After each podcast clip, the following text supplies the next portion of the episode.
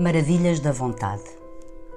Às três em ponto, Dom Pedro chegava à nossa mesa, cumprimentava cada um dos presentes, pronunciava entre dentes umas palavras indecifráveis e sentava-se silenciosamente.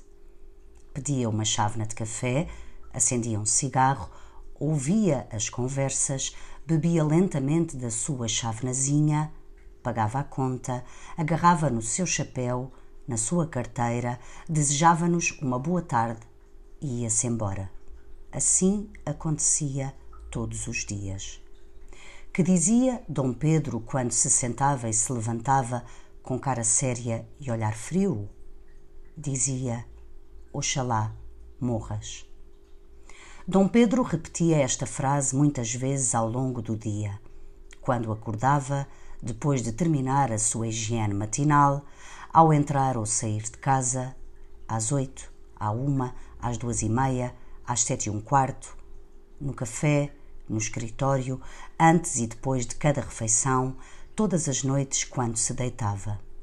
Repetia a frase entre dentes ou em voz alta, sozinho ou com companhia, às vezes só com o olhar, mas sempre de alma inteira.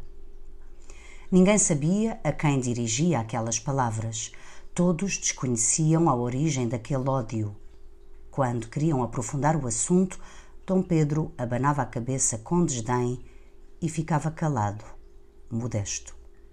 Talvez fosse apenas um ódio sem razão, um ódio puro, mas aquele sentimento alimentava-o, dava seriedade à sua vida, majestade aos seus anos.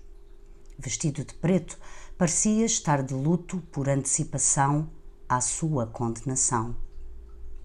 Uma tarde, Dom Pedro chegou mais taciturno que o normal. Sentou-se lentamente e, no meio do silêncio que se fez perante a sua presença, deixou cair com simplicidade estas palavras: Já o matei. Quem e como? Alguns sorriram, tentando levar a coisa como uma brincadeira. O olhar de Dom Pedro fê-los parar. Todos nos sentimos desconfortáveis. Era verdade, sentia-se o vazio da morte. O grupo dispersou-se lentamente. Dom Pedro ficou sozinho, mais sério do que nunca, um pouco murcho, como um astro já queimado, mas tranquilo, sem remorsos. No dia seguinte, não apareceu, nunca mais apareceu. Morreu? Talvez lhe tenha faltado aquele ódio que lhe dava vida. Talvez ainda esteja vivo e odeie a outro.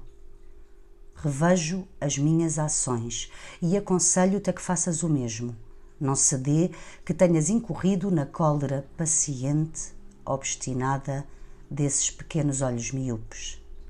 Alguma vez já pensaste em quantos talvez muito próximos de ti, te observam com o mesmo olhar que o Dom Pedro?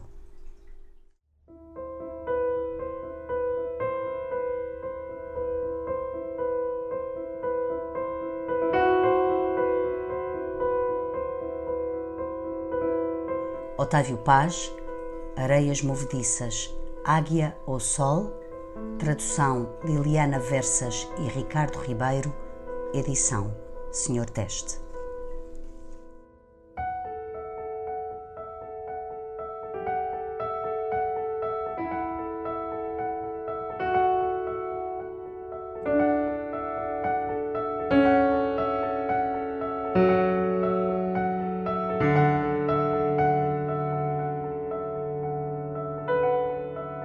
O podcast O Poema Ensina a Cair Leituras tem autoria de Raquel Marinho e música de João Paulo Esteves da Silva.